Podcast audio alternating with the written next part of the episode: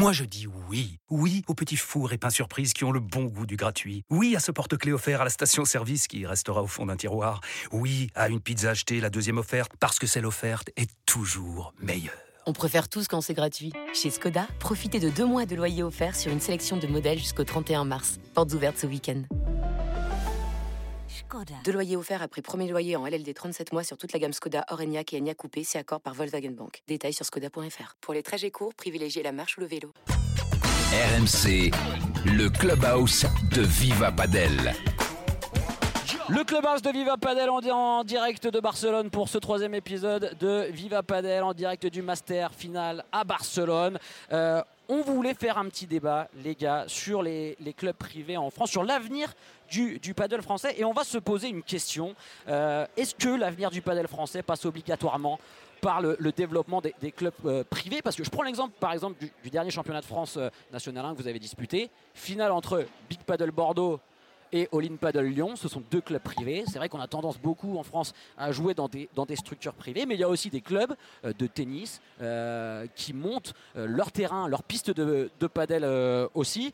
Et pour ce débat, on accueille Alexandre Rousseau de la franchise Urban Paddle. Salut Alexandre. Salut messieurs. Ravi de t'accueillir dans Paddle. Merci à vous de me recevoir. Tu te régales à Barcelone C'est sur ce super. master Ouais, très bonne ambiance, des beaux matchs, un match féminin là qui a commencé. Dommage, vous m'avez coupé dans mon élan. Ah, je suis désolé. Mais euh, non, non, c'est super de se retrouver là. Merci en tout cas de m'accueillir, c'est sympa. C'est vrai que c'est vraiment génial de pouvoir assister à ces matchs de, de très très haut niveau. Euh, alors vous connaissez peut-être euh, Urban, euh, la franchise Urban, qui était une franchise. C'est pas une franchise. hein. Ah, Eh non, alors, c'est un réseau. corrige-moi. C'est un réseau complètement intégré. D'accord. La spécificité, c'est qu'on est propriétaire de tous nos centres. Ok. Donc Urban, pour la petite histoire, c'est peut-être ce que tu voulais Ouais, que je. vous étiez avant dans le, dans le futsal en fait. On est dans le futsal, foot à 5 exactement, depuis presque 20 ans. Premier centre à 2004, euh, en 2004 à Clermont-Ferrand.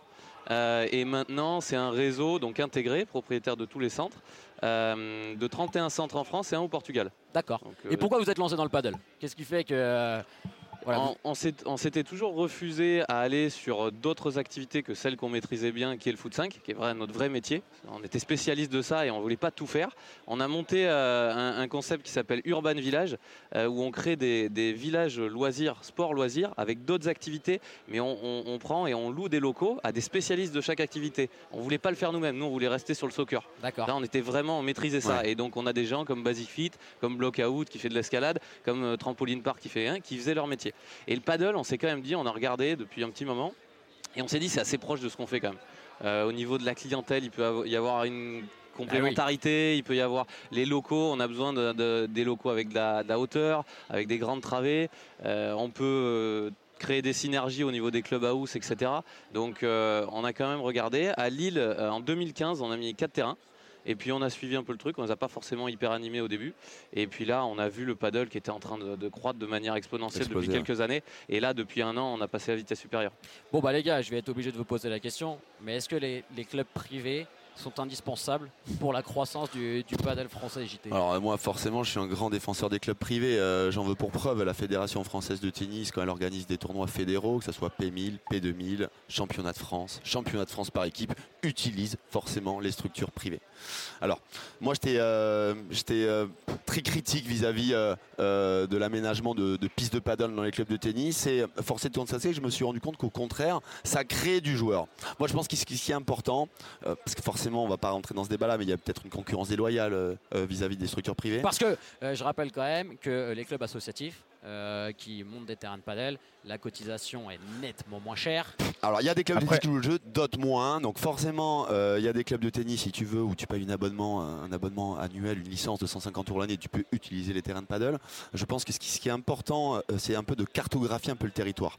Il y a des, euh, il y a des territoires, notamment je pense au Grand Est, en Normandie, euh, dans le nord de la France, où il n'y a pas forcément de terrain de paddle. Là c'est intéressant de mettre des terrains de paddle dans ces clubs associatifs quand c'est sur le bassin d'Arcachon à Bordeaux et qu'un club privé installe plusieurs pistes et qu'on voit monter euh, des terrains de paddle tout alentour du club privé euh, dans un club de tennis, ça crée forcément une petite concurrence déloyale. Après, force est de constater que ben, ça crée aussi du joueur dans ces clubs de tennis. Qu'est-ce que font les joueurs derrière? Eh bien, ils vont dans les structures privées, à Urban Paddle, à la All Paddle, à Big Paddle, où là, il y a un vrai service, des vrais coachs, euh, des vraies conditions de jeu, un club house, une ambiance, une atmosphère qui respire vraiment paddle. Vas-y, Adré. Alors, il y, a bien évidemment plein de contre-exemples hein, qui, pourraient euh, euh, contredire ce qu'a dit JT, mais c'est vrai qu'il faut prendre une généralité. La généralité, c'est qu'aujourd'hui, le paddle existe dans le secteur privé. Alors, quand on parle de paddle, c'est le paddle peut-être compétitif, le paddle où on a envie d'évoluer, on a envie de s'entraîner, on, a envie d'avoir des conditions de jeu. Moi, je suis jamais allé jouer dans un club associatif, par exemple. Je suis jamais allé jouer dans un ah club. Bah, moi, j'ai commencé par là, quoi, tu vois. C'est-à-dire qu'à Bordeaux, bah, il y avait deux terrains qui étaient à l'ancien Fort Paddle. C'est des terrains qui n'étaient pas distance réglementaire, mais j'allais jouer au tennis club de Bordeaux qui avait deux terrains de paddle, quoi. donc moi, j'ai commencé dans un club associatif. Après, bah, force est de constater que bah, les structures privées, bah, ça reste des structures privées, c'est un peu les mastodontes du paddle et c'est eux qui font vivre le paddle à l'heure actuelle. Faut pas se leurrer. Moi, moi, je pense qu'aujourd'hui, euh, les clubs associatifs de, tennis euh, vont profiter des terrains de paddle. Souvent, c'est des terrains de paddle extérieurs. Il n'y a pas beaucoup d'intérieur. Alors, il y a pareil, il y a toujours un contre-exemple, mais je parle de, généralité. Hein. Euh, ça va être tout le temps des, conditions de jeu extérieures avec des moquettes, souvent avec sable, qui sont peut-être moins confort en termes de style de jeu, où il va y avoir moins de disponibilité en termes de réservation, parce que souvent, c'est deux terrains dans un club de tennis, où il va y avoir peut-être la plupart du temps une personne qui va pas gérer forcément ces deux terrains-là, donc ça va être un peu libre d'accès. Donc c'est bien pour pratiquer et pour aider le club de tennis à peut-être augmenter son nombre de licenciés et euh, permettre après derrière à ce que le tennis aille mieux. La vérité, c'est que demain, un club de tennis ne mettra pas plus de terrains de paddle que de terrains de tennis, puisqu'à la base, c'est un club de tennis. Sauf si les mentalités changent énormément et que, euh, et que ça devient le sport euh, euh, numéro un de raquette en France et que ça dépasse largement le. Moi, j'y crois pas. Moi, j'y crois pas non plus. J'y crois pas non plus. Mais la vérité, c'est qu'aujourd'hui, quand on veut jouer dans des conditions de jeu au top, un petit peu comme au foot d'ailleurs, on va nous en parler, Alexandre, mais moi, quand je joue au foot, je parle que de mon cas personnel, quand je joue au foot, ça me plaît d'avoir mon terrain avec, une, avec un terrain nickel, avec euh, le score, avec la vidéo à la fin où je peux regarder mon meilleur but, que d'aller jouer dans un city stade dans la rue. Ben, c'est un peu pareil au paddle. je te vois bien solide en défense centrale, toi. il, joue devant, il joue devant. c'est Olivier Giroud. il cale les ballons, c'est un king. Et, donc c'est un bouge peu pas trop, hein, il bouge pas trop. Hein. Alexandre, est-ce que, est que vous souffrez vous de la concurrence qu'il peut y avoir avec des clubs associatifs, euh, avec Urban Paddle ou franchement pas du tout? Pour l'instant, c'est pas le cas. Et euh, c'est pour ça, je suis évidemment, je suis totalement en phase avec euh, ce que disaient JT et Adrien. Euh, aujourd'hui, je pense qu'à l'étape où on en est du développement du paddle en France, ça crée plus une émulation autour de l'activité et ça crée, ça développe la communauté paddle. Et après, ça offre aux gens la possibilité. Bah, je prends le cas de Montpellier, on vient d'ouvrir récemment six terrains de paddle à Castelnau. les gens l'été, bah, peut-être qu'ils vont vouloir faire une ou deux parties dehors sur un terrain associatif, etc. Et puis par contre, ils vont, comme disait Adrien, vouloir avoir des conditions de jeu avec des terrains panoramiques, du gazon mondo. Euh, quelque chose d'assez euh, cosy, euh, pouvoir boire un coup derrière, prendre des douches, etc. dans un cadre comme le nôtre chez Urban Paddle.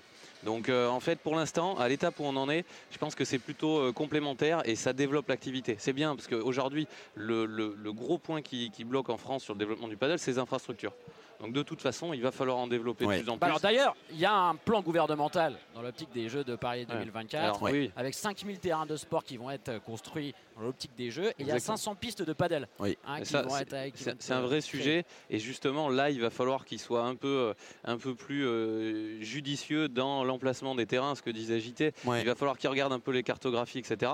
Et puis surtout qu'il fasse pas n'importe quoi sur la partie financement, parce que nous, effectivement, on se retrouve à, un peu lutter. Euh, on va se retrouver à lutter dans certaines villes avec euh, des clubs associatifs qui ont eu des financements importants euh, de par les municipalités, de par les FT, etc., euh, notamment de par ce plan de terrain. Et nous, derrière, on, ben voilà, nous, on monte nos structures, on a besoin d'être rentable, etc. Donc on ne peut pas avoir les mêmes prix, c'est ce que tu disais tout à l'heure. Et c'est là que ça risque de coincer un peu.